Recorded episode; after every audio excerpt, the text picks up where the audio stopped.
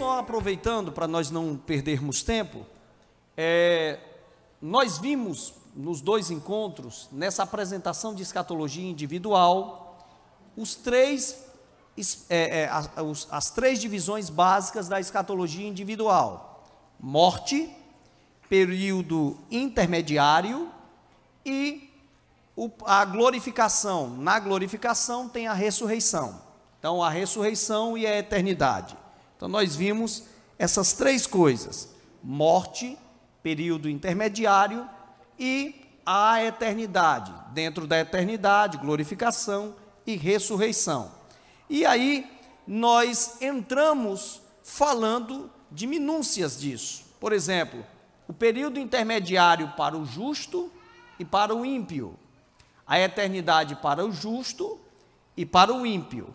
E falamos de detalhes de como será essa glorificação, como será essa ressurreição, como é o inferno, falamos do paraíso, onde está o paraíso, e aí vieram uma enxurrada de perguntas que nós fizemos, é, na, que foram feitas na aula passada, no, no encontro passado, e nós aproveitamos para tirar todas essas dúvidas e hoje nós vamos entrar em um assunto um pouquinho mais aprofundado, profundo, porque nós vamos falar sobre a, a, a, o desenrolar das últimas coisas.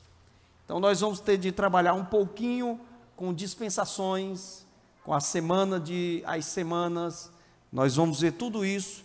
Vamos tentar ver se hoje dá tempo de ver tudo isso. Se não, deixaremos o que for é, é, não for concluído hoje, para o próximo encontro. Tá? Me perdoe aqui, irmãos, deu um probleminha aqui no meu computador. Tá velho, é isso mesmo. Tá certo? Aí tá dando um probleminha aqui de atraso. Aí nós vamos querer apresentar tudo isso para vocês, tá bom? Mesmo assim, no material de vocês, já pegue o material, o livrinho, tudo isso que eu estou falando está lá, tá bom? Tudo que eu estou falando está lá. Os slides é apenas para facilitar de forma de um recurso didático para todos vocês.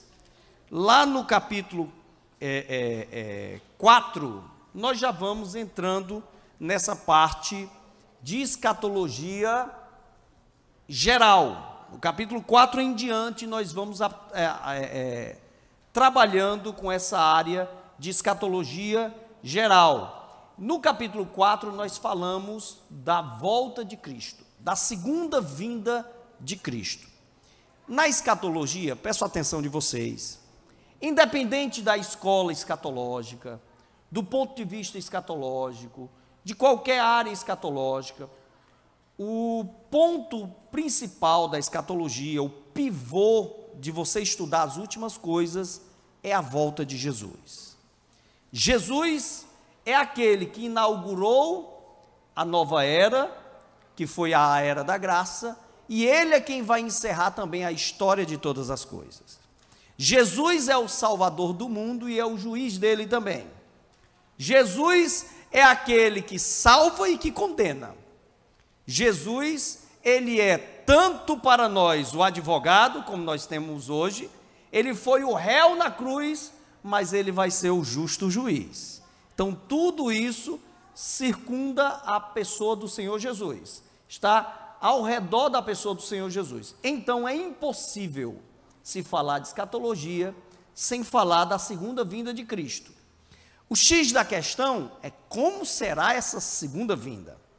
O debate que há entre as diversas escolas é como será, quando será e o que antecede essa segunda vinda e o que sucede a ela.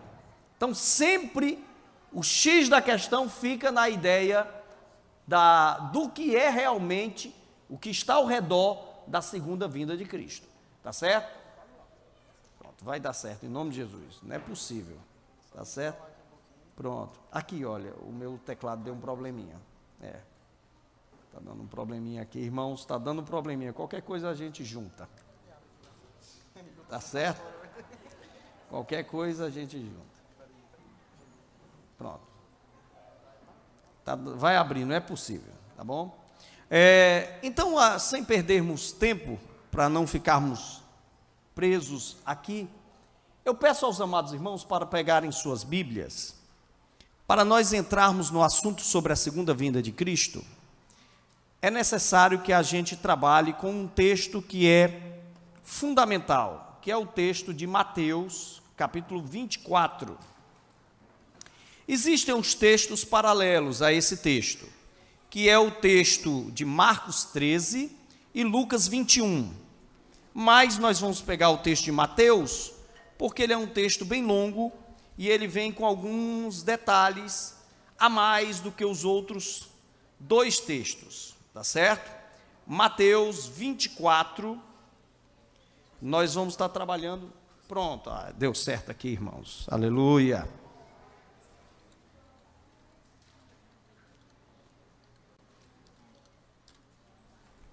Vai abrir aqui é bem direitinho nos slides. É bom que a gente trabalhe em cima dos textos. Para eu poder falar da segunda vinda de Cristo, nós vamos falar dos sinais que antecedem ela, para nós entendermos de como realmente se dará a segunda vinda de Cristo. No livro de vocês, no capítulo 4, já fala diretamente da segunda vinda de Cristo. Mas no primeiro capítulo a gente fez uma síntese muito rápida do que era realmente os sinais que antecediam a segunda vinda. Mas eu vou acrescentar aqui com vocês nesse estudo o que há no capítulo 24 de Mateus, mostrando para nós sinais da vinda do Filho do Homem, como a Bíblia diz, ou da vinda do Senhor Jesus, da volta dele. E o outro texto que eu indico para vocês para lerem ainda em Mateus, é o próprio capítulo 25. Nós, dispensacionalistas, ligamos esse texto também ao, ao a 1 Tessalonicenses, capítulo é, 4 e 5. São textos importantes. 2 Tessalonicenses, capítulo 2, é outro texto importante. 1 Coríntios, capítulo 15, é outro texto fundamental para uma compreensão mais aprimorada do retorno do Senhor Jesus. E temos diversos outros textos que falam sobre isso, mas estes são textos completos que falam sobre a volta do Senhor Jesus. Textos completos porque são já exortações, inclusive, de apóstolos falando sobre a segunda vinda de Cristo.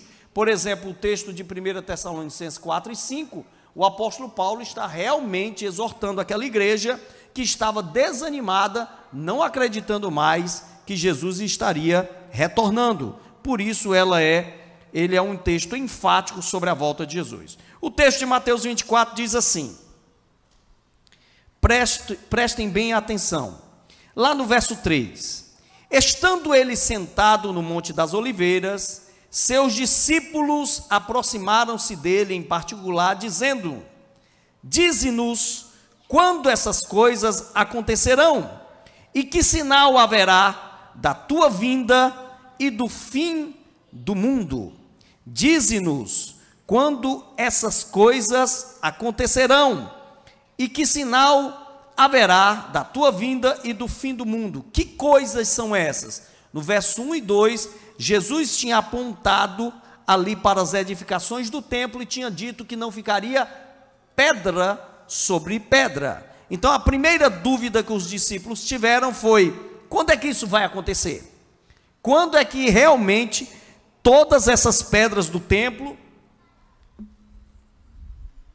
e o templo será destruído?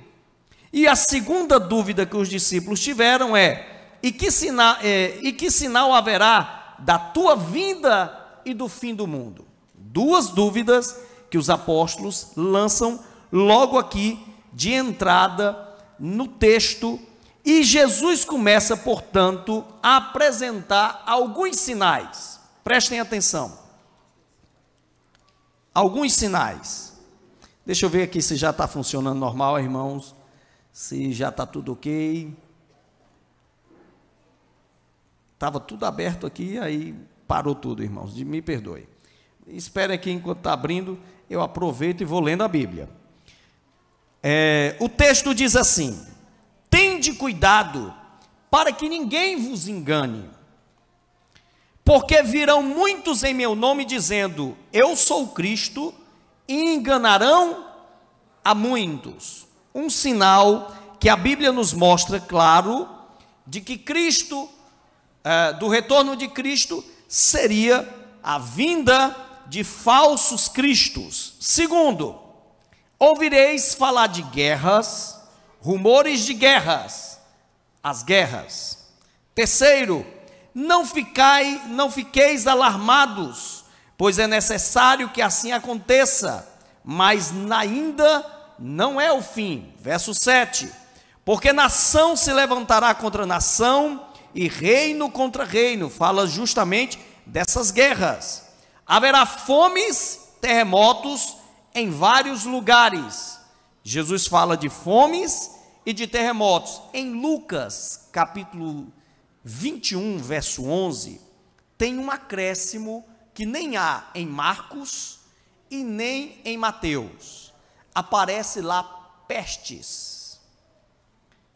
Tradução em algumas pragas e outras poderia ser doenças.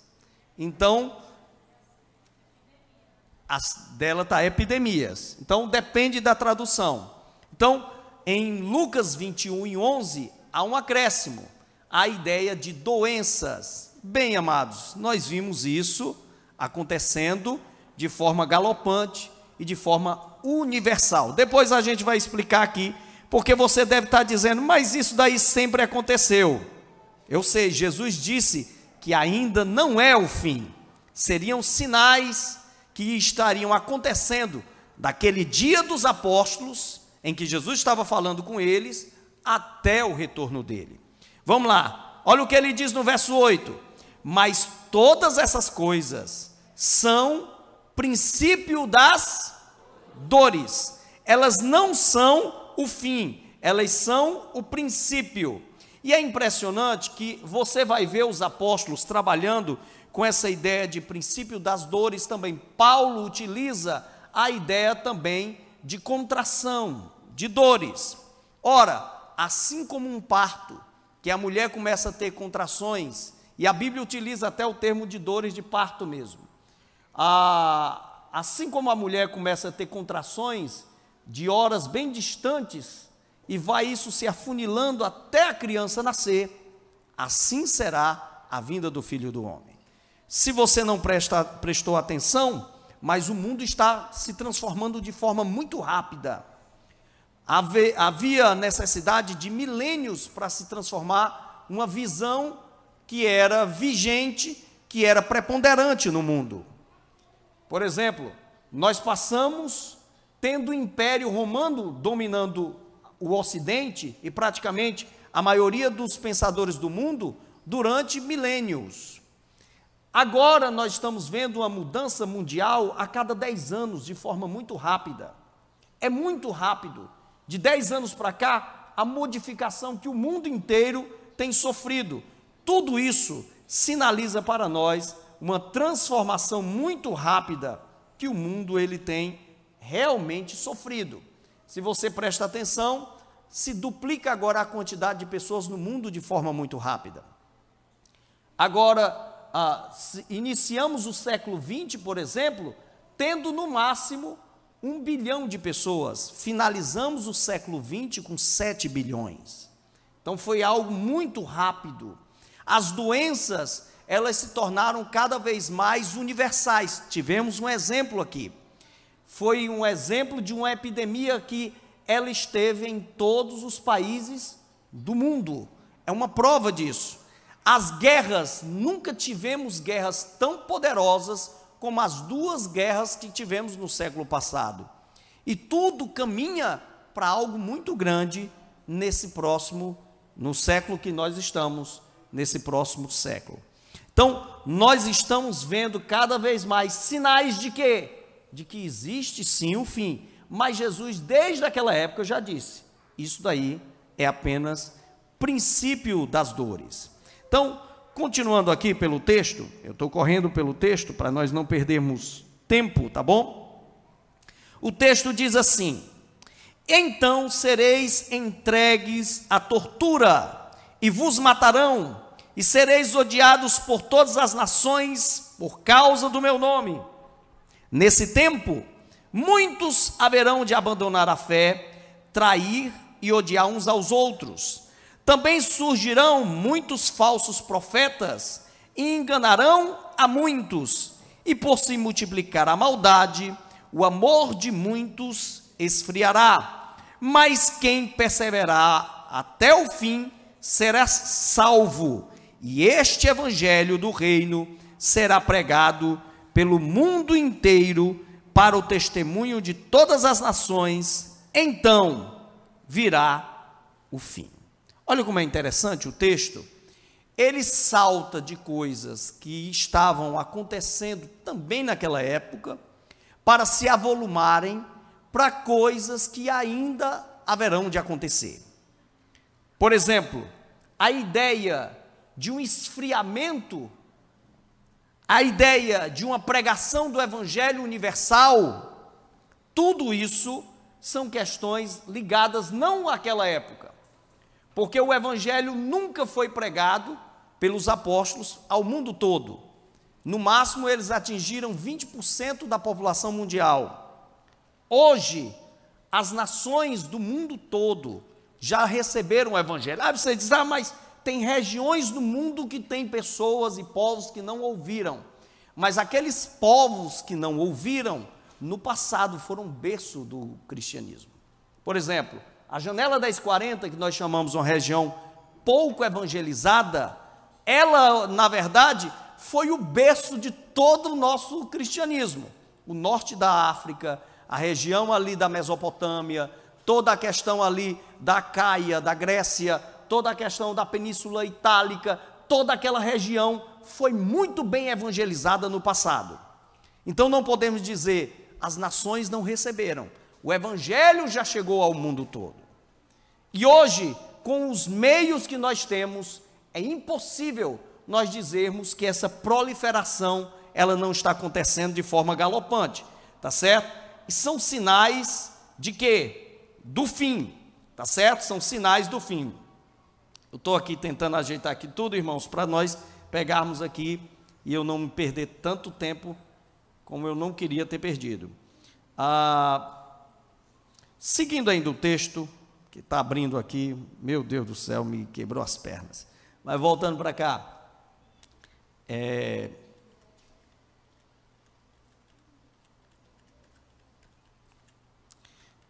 o texto ele continua chamando a atenção de um detalhe que está no livro de Daniel. E isso aqui é importante que nós prestemos atenção.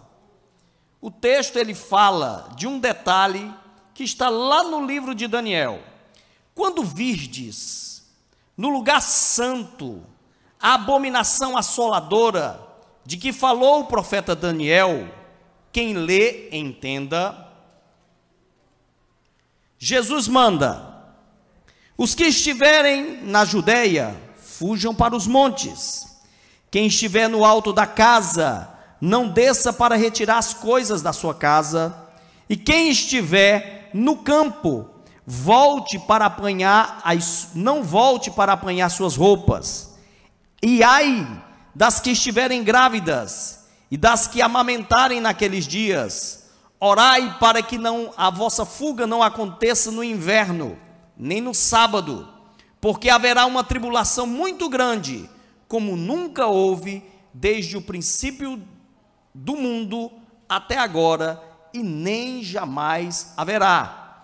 E se aqueles dias não fossem abreviados, ninguém seria salvo mas por causa dos escolhidos, eles serão abreviados. Então, se alguém vos disser, o Cristo está ali, ou ele está ele está aqui, ou ele está ali, não acrediteis, porque surgirão falsos cristos e falsos profetas que realizarão grandes milagres, a, é, milagres e sinais, a tal ponto que, se fosse possível, enganariam até os escolhidos. Eu vos tenho dito essas coisas antes que aconteçam. Portanto, se vos disserem, ele está no deserto, não saiais, ou ele está dentro da casa? Não acrediteis, porque assim como o relâmpago sai do ocidente e se mostra até sai do oriente e se mostra até o ocidente, assim também será a vinda do Filho do homem. Pois onde estiver o cadáver, os abutres também se ajuntarão. Vamos dar outra pausa aqui, porque é outra perícope. Jesus está chamando a atenção de duas coisas, é uma construção. Ele fala de uma abominação que haveria de acontecer no templo. E ele fala de um tipo histórico e salta para algo futuro.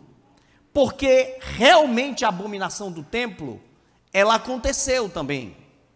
Ela aconteceu ali quando aquele templo foi derrubado pelo Império Romano, foi destruído. Houve uma grande guerra, a guerra de Massada, e ela ali foi totalmente o povo judeu expulso daquela região, de Jerusalém, da Judeia. Por isso que o texto fala de uma, uma grande dor, um grande sofrimento. Porém, salta também apresentando o futuro. Isso é um tipo da dor que haverá de vir sobre o mundo. E Cristo chama de tribulação. E essa tribulação que acontecerá no mundo. E isso ele está falando, sim, da sua volta, mas numa perspectiva de parousia, ou seja, que todo olho vai ver. Tá certo? Que todo olho vai ver. A nossa perspectiva dispensacionalista, ela acredita, portanto, que a igreja ela não passará por essa tribulação. Por quê? Porque nós estamos, na verdade, livres desse tipo de juízo, porque o texto está falando diretamente para judeus. O texto está falando tanto que elucida o sábado Judéia, Jerusalém, construção Israel, do templo e inclusive a abominação do templo que está em lá no texto de Daniel capítulo 9, que ali 9:24 até 27, ali o profeta Daniel fala da purificação do povo de Israel. Então, isso é importante para a questão de sinais da volta de Cristo. E os demais textos, quando continuam, falam dessa parousia. O que é a parousia? É a manifestação visível do Senhor Jesus. O texto diz: Logo depois da tribulação daqueles dias, o sol escurecerá, a lua não dará sua luz, as estrelas cairão dos céus e os poderes serão abalados. Então aparecerá no céu o sinal do Filho do Homem todas as nações da terra se lamentarão e verão o filho do homem vindo com poder e grande glória sobre as nuvens do céu. Então, o texto está falando do Senhor Jesus. Em que é importante nós vermos esse texto? Esse texto, principalmente até o verso 14, ele fala desse prenúncio dessas últimas coisas, da tribulação, e da manifestação visível do Senhor Jesus. E um dos pivôs disso é a pregação do Evangelho, como nós apresentamos. Porém, o texto vai mais além. Preste atenção. O texto mais à frente diz assim: olha como é interessante. Aprendei, pois, a parábola da figueira. Quando os ramos se renovam e as folhas brotam, sabeis que o verão está próximo. Da mesma forma, quando virdes todas essas coisas, sabei que ele está próximo, às portas. Em verdade vos digo que esta geração não pará, não passará sem que todas essas coisas aconteçam. O céu e a terra passarão, mas as minhas palavras nunca.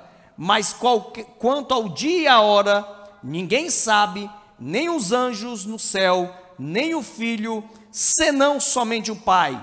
Pois a vinda do Senhor se dará à semelhança dos dias de Noé, porque nos dias anteriores ao dilúvio, todos comiam, bebiam, casavam e davam-se em casamento, até o dia em que Noé entrou na arca e não deram conta que veio o dilúvio e levou a todos. Assim também será a vinda do filho do homem. Verso 40. Então, estando dois no campo, um será levado e o outro deixado.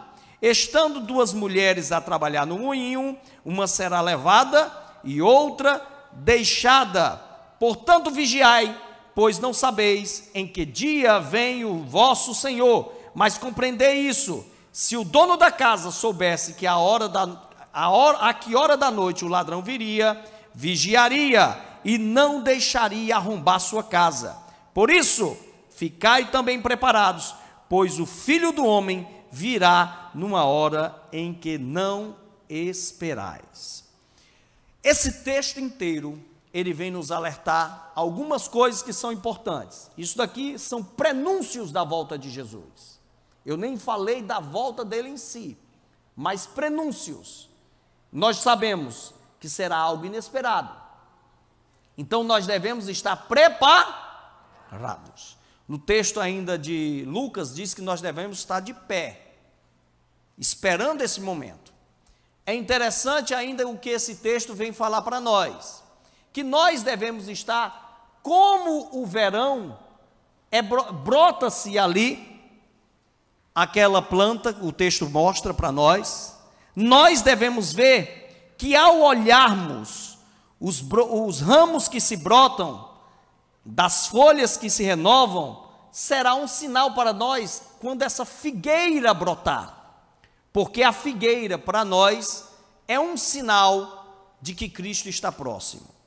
A maioria dos teólogos acham, nessa linha dispensacionalista, que essa figueira simboliza o povo de Israel. O brotar dele seria o povo de Israel voltando a ser nação.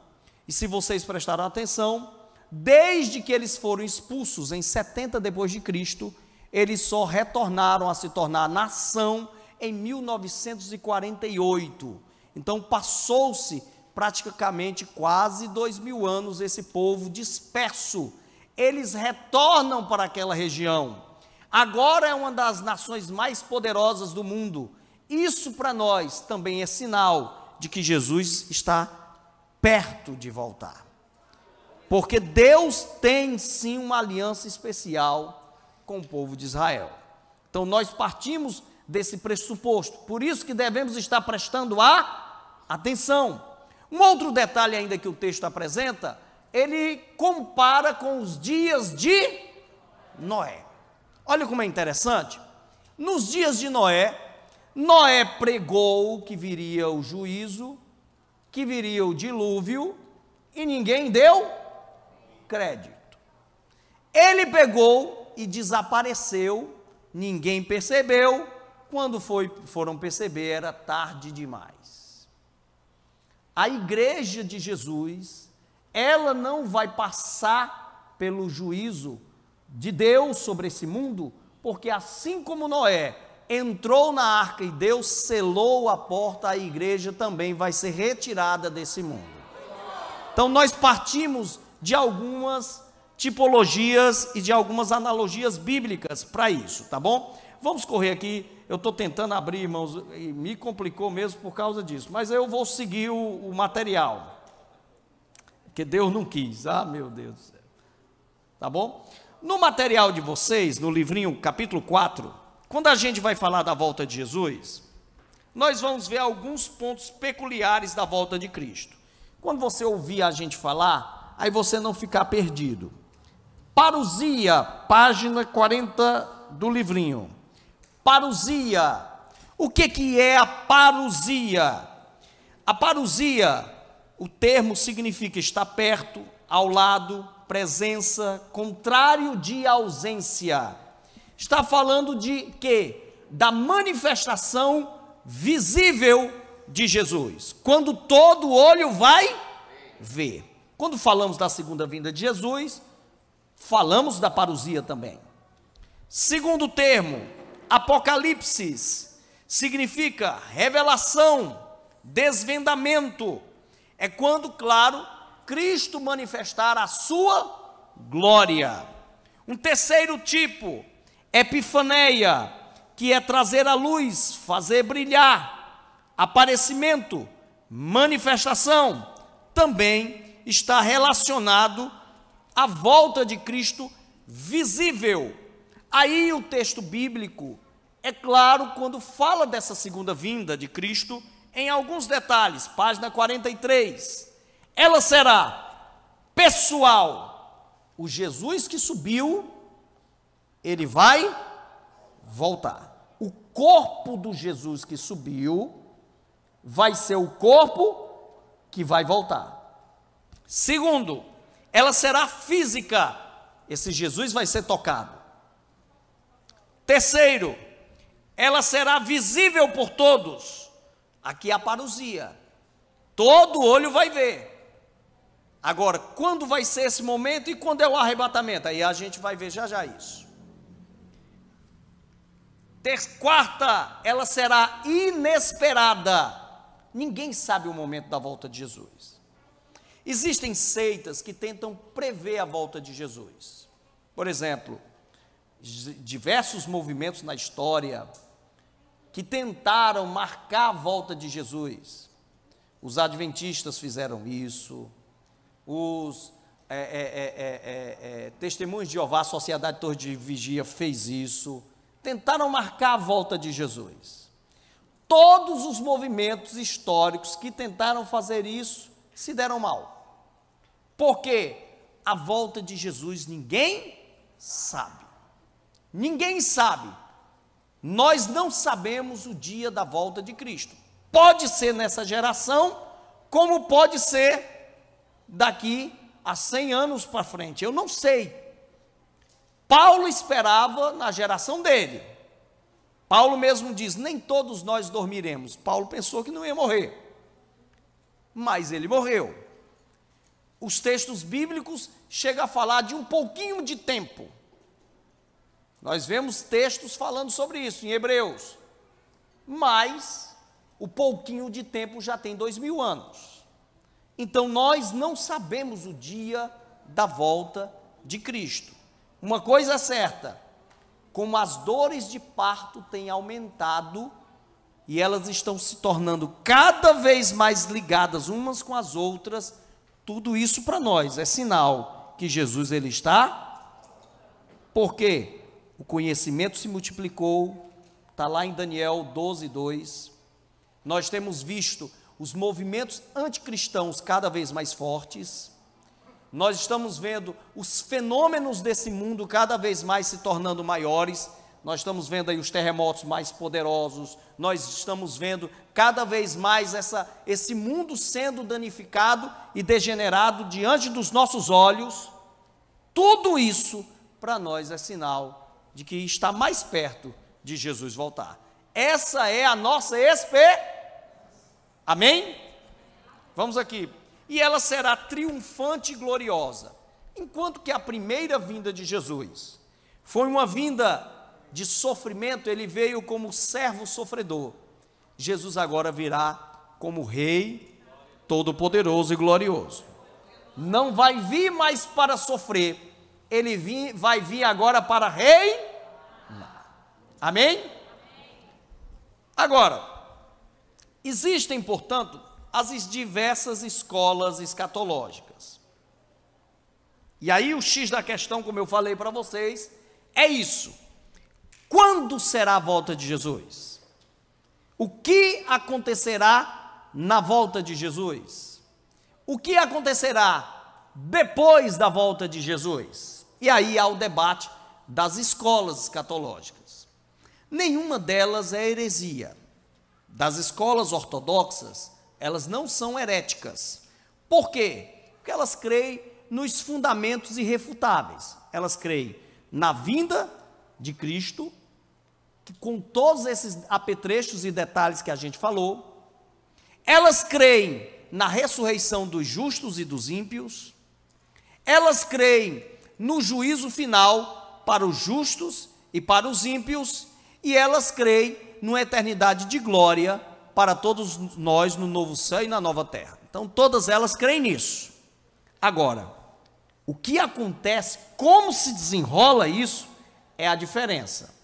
Existem escolas como o amilenarismo ou amilenismo que não creem em milênio.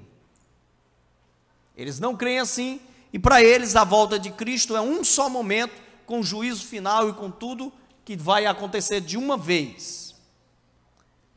Uma outra escola muito comum é o pré-milenismo histórico, que crê no milênio, mas ela não crê em dispensações, em distinção de Israel e igreja, elas não creem nessas em promessas especiais para o povo de Israel, ela não crê em arrebatamento distinto da parousia, ela não crê nisso. Existe o pós-milenarismo, que acredita ainda que Jesus virá após o milênio, porque para eles o milênio vai ser ainda um momento de glória que a igreja vai ter nesse mundo, depois de uma evangelização universal eficaz e de um grande avivamento que vai acontecer. Eles são muito positivistas porque realmente tudo está piorando. A visão que as nossas igrejas defendem é não é essa, não são nenhuma dessas escolas. Nós somos pré-milenistas, pré-tribulacionistas. Guarde isso na cabeça. Pré-milenistas. Vamos lá, todo mundo junto. Um, dois, três. E pré-tribulacionistas. Por quê? Vamos lá. Porque acreditamos que a volta de Jesus será antes do milênio. Ok? Será antes do milênio e será antes da grande tribulação. Será antes do milênio e antes da grande tribulação. E dispensacionalistas, o nome é bonito, tá certo? Não estou falando em línguas.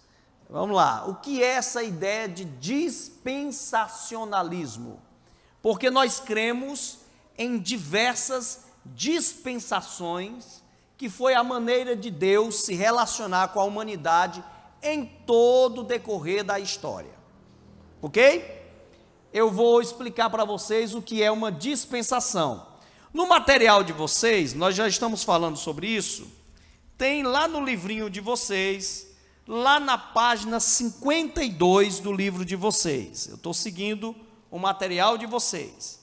Está falando lá sobre as dispensações. Tá bom?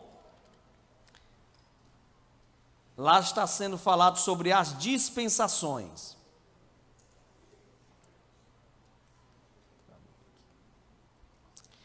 O que seria uma dispensação? No material de vocês, tem explicado bem detalhado isso aqui. As dispensações, como eu falei, seria estágios sucessivos da revelação de Deus, em que Deus ele foi tendo uma é, é, é, aliança com os seres humanos, e a partir dessa aliança que ele foi tendo com os seres humanos, ele foi desenrolando o seu plano salvador no decorrer da história. Essas alianças que ele teve com os seres humanos, ele fez uma prova com a humanidade durante um certo período. Uma prova com a humanidade durante um certo, certo período, sendo que a humanidade, infelizmente, ela falhou com Deus em todas as dispensações. Tá certo? Um outro detalhe ainda do dispensacionalismo que eu quero chamar a atenção de vocês é que a nossa escola de interpretação das, é, é, é, das profecias, ela é literalista. Preste atenção. Nós não lemos Apocalipse e não lemos as profecias do Antigo Testamento só como algo simbólico. Nós cremos que há sim algo literal por exemplo, o milênio para nós é literal. Ah, não simboliza que o período da igreja aqui na terra, não. Porque o texto não dá margem para isso. O texto fala de ressurreição, fala de Satanás preso. Minha pergunta: Satanás está preso, pessoal? Está uma maravilha desse jeito aqui. O texto fala de primeira ressurreição, dos santos da grande tribulação entrando no milênio. Já aconteceu a primeira ressurreição? Ainda não. Então não há margem para isso. Quando nós vemos, por exemplo, profecias sendo faladas ali no Antigo Testamento, de um mundo de bênçãos, de paz que haveria, inclusive que o jovem que morresse, a pessoa que morresse com 100 anos morreria jovem, que haverá paz como esse mundo nunca viu. Está acontecendo? Então, isso daqui para nós não pode ser simbólico. Tá certo? Não pode ser simbólico. As profecias de Daniel, por exemplo, elas não podem ser encaradas como simbólicas. Elas devem ser, na verdade, ao nosso ver, vistas como literais. Tanto que Deus prometeu coisas para o povo de Israel. Por essa razão, nós fazemos uma distinção escatológica. Pegue o seu livrinho antes de eu falar de dispensação, lá na página 55 do livrinho de vocês, é outro pivô do dispensacionalismo. É o que? nós separamos Israel e igreja. Aí você diz: ah, então quem é judeu tem outra forma de se salvar? Não, não é isso não. Salvação sempre foi por Jesus. Ninguém foi salvo até hoje pela lei. A lei nunca salvou. O pessoal do Antigo Testamento foi salvo da promessa daquele que haveria de vir. E nós, na certeza daquele que veio. Jesus está no centro e todos é, é, é, estão ligados, migrando à pessoa de Jesus. Ninguém pode ser salvo, todos convergem em Cristo. Então ninguém foi salvo a não ser assim. Um judeu só é salvo se crê em Jesus, porque ele deixa de ser meramente um judeu para se tornar igreja, porque a igreja é a união de judeus e gentios em um só povo, que é o povo santo e salvo. Agora, há uma distinção na questão de promessas terrenas. Existem promessas terrenas para o povo judeu? Sim, que ainda não foram cumpridas. Uma delas é a da purificação do templo de, é, é, é, do povo de Israel e do templo, como é falado lá em Daniel. Várias outras promessas, inclusive do usurpador que haverá de vir e do ungido que virá para eles também. Não foi cumprido ainda isso. Várias e várias promessas de bênçãos de Deus, inclusive de dominação daquele espaço de terra, que viria desde o Eufrates até mesmo ali a península do Sinai. Não foi cumprido isso ali. Ainda não se cumpriu, nem Salomão, na sua glória, conseguiu dominar tudo aquilo. Então, para você ver, ainda não se cumpriu, tá certo? Nem Salomão, nem o pai, nem o filho aqui conseguiram ainda dominar tudo aquilo.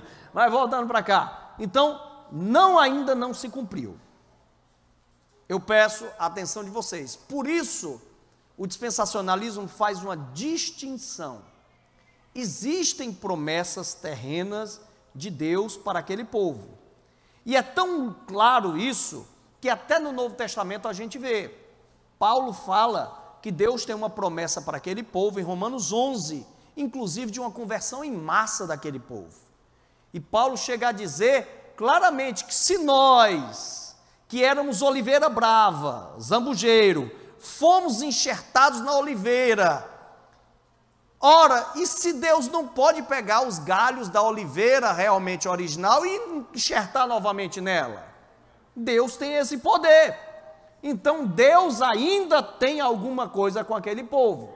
Haverá uma grande conversão. Eles vão realmente dizer: Bendito aquele que vem em nome do Senhor. Eles vão crer no ungido que, que veio. Eles vão crer. Mas isso ainda não acontece. Pelo contrário, um judeu tem ira, raiva contra Jesus. Tá certo? eles não leem nem mesmo Isaías 53. Não conhecem. É proibido em muitas sinagogas isso. Porque realmente Isaías 53 é o nosso evangelho veterotestamentário. É impossível não se enxergar a obra vicária do Senhor Jesus ali. Então, há essa questão dos judeus, ainda é, é como se foi cegado dos olhos deles. Um muçulmano respeita mais Jesus do que um judeu. O muçulmano respeita Jesus, Jesus para eles é um profeta. Pelo contrário, eles respeitam tanto Jesus que eles dizem que Jesus não morreu, subiu vivo para o céu e ele que vai vir para fechar o jihad, porque ele vai vir para ajudar para que o, o, islamismo domine o mundo. Olha como é que os muçulmanos pensam.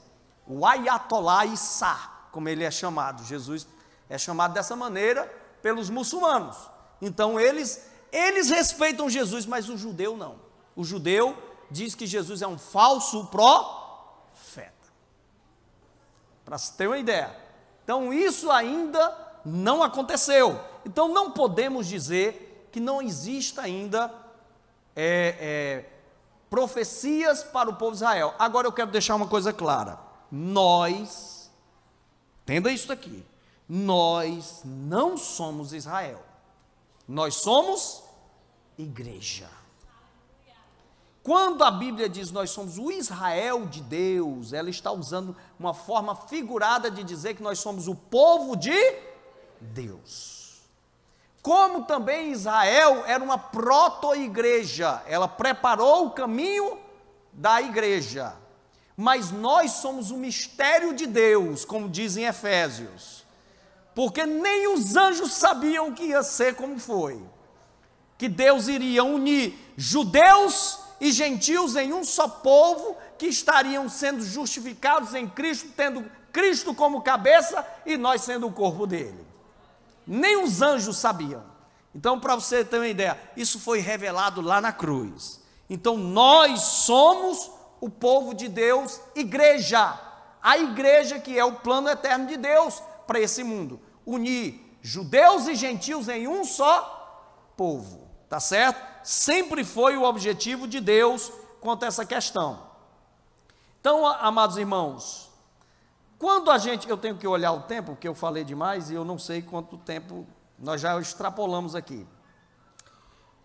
É, quanto às dispensações, na semana, na próxima semana a gente vem mais organizados com essa questão aqui. Travou e eu não sei o que foi que aconteceu. Eu tinha deixado já tudo pronto, mas para essa questão de dispensações, pegue o seu livrinho na página 90. Quem está com o livrinho na mão, me acompanhe. Lá na página 90, nós temos aí um mapa dispensacional. É bem legal. Eu ia colocar aqui para vocês, mas não está dando certo, não está abrindo aqui como eu queria. O, o, o, não está abrindo. Então, deixa aqui. O mapa dispensacional tem no seu material aí. Tá certo? No mapa dispensacional, temos as sete dispensações.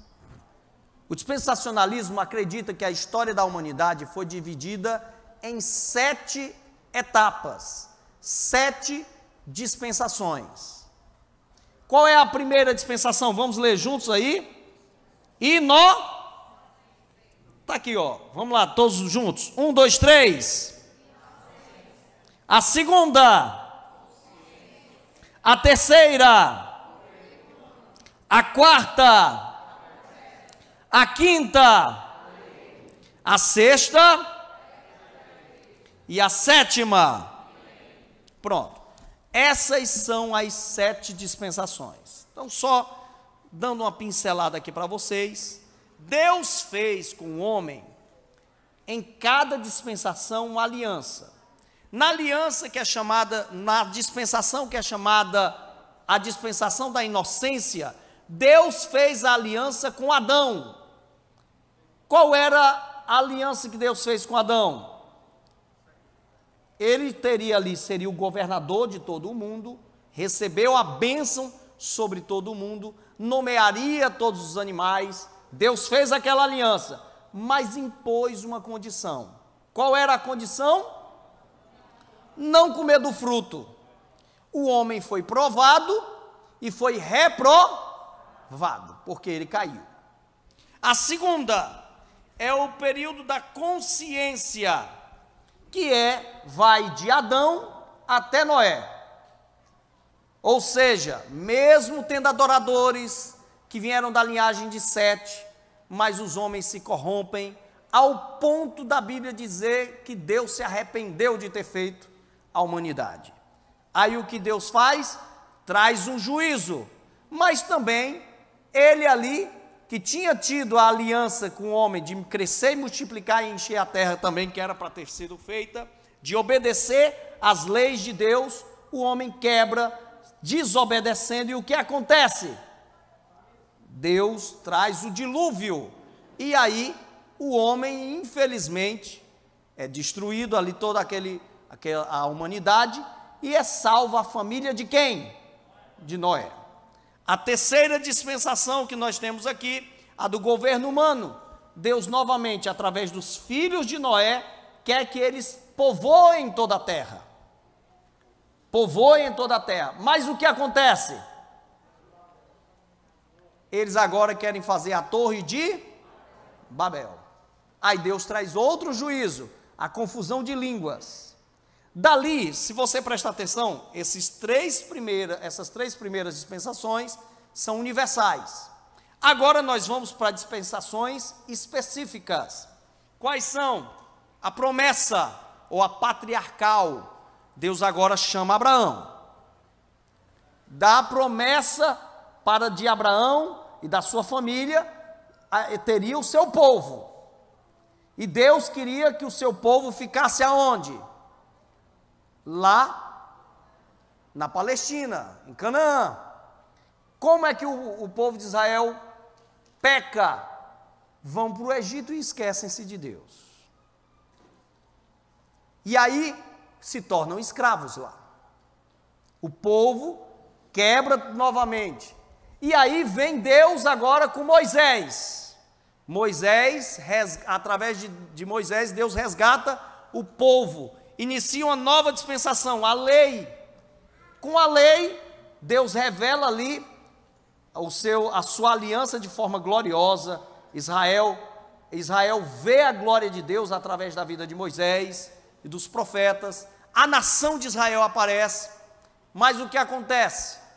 Depois de vários reis, tanto a divisão do reino do norte como a, como a do reino do sul, o povo de Israel se corrompe e Deus, portanto, ele dá uma pausa nessa dispensação, porque ela, apesar de ser uma dispensação que Deus trouxe um juízo para o povo de Israel, ela não foi consumada. Ela não foi completada. Por quê? Porque nessa dispensação Deus tinha prometido uma purificação e ela não foi completada ainda. Como o Messias veio e aquele povo rejeitou, aos que eram seus e não receberam, Deus agora ele derramou da sua graça para os que não eram seus e deu-lhes o poder de serem chamados de filhos de Deus. Aí entra o mundo gentil com os judeus que creram, e aí entra a dispensação da graça. Na dispensação da graça nós estamos vivendo. Quando essa dispensação vai ser encerrada? O mundo vai estar rejeitando a nossa pregação. E aí, quando é que ela é encerrada? Quando esse povo, a igreja, que é o que impede que o fim aconteça, vai ser tirada desse mundo. O texto de 2 Tessalonicenses mesmo diz que o filho da iniquidade, ele só vai se manifestar quando aquilo que o detém for tirado. Aquilo que o detém é a igreja e o Espírito Santo na sua figura de paráclito. O Espírito Santo nunca vai ser tirado da terra, irmão, porque ele é onipresente mas na sua ação de paráclito, sim. Por quê? Bem simples. O Espírito Santo só veio como outro paráclito, outro consolador, outro acompanhante daí igreja. Ele veio como outro acompanhante daí Porque o primeiro paráclito é Jesus. O segundo paráclito é quem? O Espírito Santo. Ele está conosco, sim ou não? Quando a igreja é tirada, a função de paráclito ela cessa, sim ou não? É claro que a igreja foi tirada. É por essa razão que a função de paráclito ela cessa.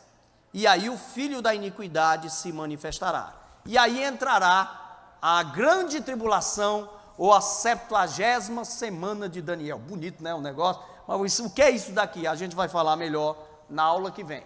Que aí eu vou mostrar no mapa, porque hoje eu falhei com vocês com o mapa. Me perdoe, me perdoe, pastor. Aqui deu um, uma pane aqui, eu não sei o que foi que aconteceu, mas aí parou aqui. Mas eu estou tentando pelo menos aqui pincelar com vocês. Então, deixando claro aqui para vocês, portanto, essa septuagésima semana de anos vai encerrar a dispensação da lei, porque já encerra também a dispensação da graça com a saída da igreja, já foi encerrada, e aí entrará por fim a última dispensação, que é o milênio. Ok? Então está aqui o mapa dispensacional. E a humanidade vai falar, falhar na última dispensação? Também. Mas aí você diz como? Os descendentes daqueles que escaparam da grande tribulação vão se voltar contra Jesus, descerá do céu fogo, vai consumi-los, e a, que é a, a, a batalha de Gog e Magog, e aí vai haver o juízo final. Amém? E aí essa realidade vai ser toda modificada. Então, isso daqui são as sete dispensações. Qual a dispensação que a gente está agora? A era da graça, ou era da igreja. Nós estamos nesse período. Esse período em que Deus está manifestando a graça para todas as nações de forma explícita, notória, visível, mas haverá em breve. Esse momento vai ser encerrado. Quem quiser ficar para saber como é, tá certo? Então, esse momento vai ser encerrado e vai se abrir a grande tribulação. Amados irmãos, eu peço a vocês, como hoje nosso tempo já foi, e eu tive de falar aqui sem usar os slides. Se você ficou com dúvidas, no próximo encontro eu peço que você pergunte, tá bom? a gente vai dar um espaço melhor para perguntar, porque nós vamos entrar falando na aula que vem. Eu quero falar com vocês sobre a estátua de Nabucodonosor, da visão de Nabucodonosor. Aí a gente vai ter que falar sobre ela, inclusive o reinado do anticristo, porque nós já vamos falar sobre isso. Vamos falar sobre os animais que aparecem lá em Daniel. Vamos falar sobre as 70 semanas de anos de Daniel porque elas explicam toda essa visão. Porque a Bíblia diz: onde é que a Bíblia diz que a igreja não vai passar grande tribulação? Aí a gente vai mostrar pela defesa das 70 semanas de anos. O dispensacionalismo tem como pivô, inclusive, dessa questão da, dos, das sete, dos sete anos de grande tribulação, inclusive o texto bíblico que fala das 70, da, da 70 semana de anos. E fala também, nós vamos olhar no capítulo 8, as 2.300 é, tardes e manhãs. Nós vamos estar vendo também a profanação do templo que vai ser falada. Tudo isso na próxima semana. Eu sei que isso aqui foi um pouquinho mais complicado do que na semana passada, que a gente abriu aqui o espaço e todo mundo foi perguntando porque aqui eu tive de sair correndo aqui com muita coisa. Se ficou dúvidas, no próximo encontro eu peço a vocês, me perguntem para a gente trabalhar melhor e aí a gente vai organizar melhor isso daqui para que não tenha esse, essa pane que houve aqui com os meus slides, porque já estava tudo em slide, tudo que eu estava falando para vocês, facilitaria bastante. Uma coisa é certa, quem está preparado para a volta de Jesus aqui? Tá mesmo, irmão. Ele pode voltar agora. Rapaz, teve um pessoal que se espantou ali, meu irmão. Amém. Então, eu peço a atenção de vocês, porque esse dia e hora ninguém sabe. Amém? Quem quer ir para o inferno, diga amém. Ixi, tá quase teve gente dizendo. Deus abençoe a todos, irmãos, e nós vamos estar aqui no próximo encontro. Me perdoe aqui pelo que houve aqui, atrapalhou um pouco do que nós estávamos preparando.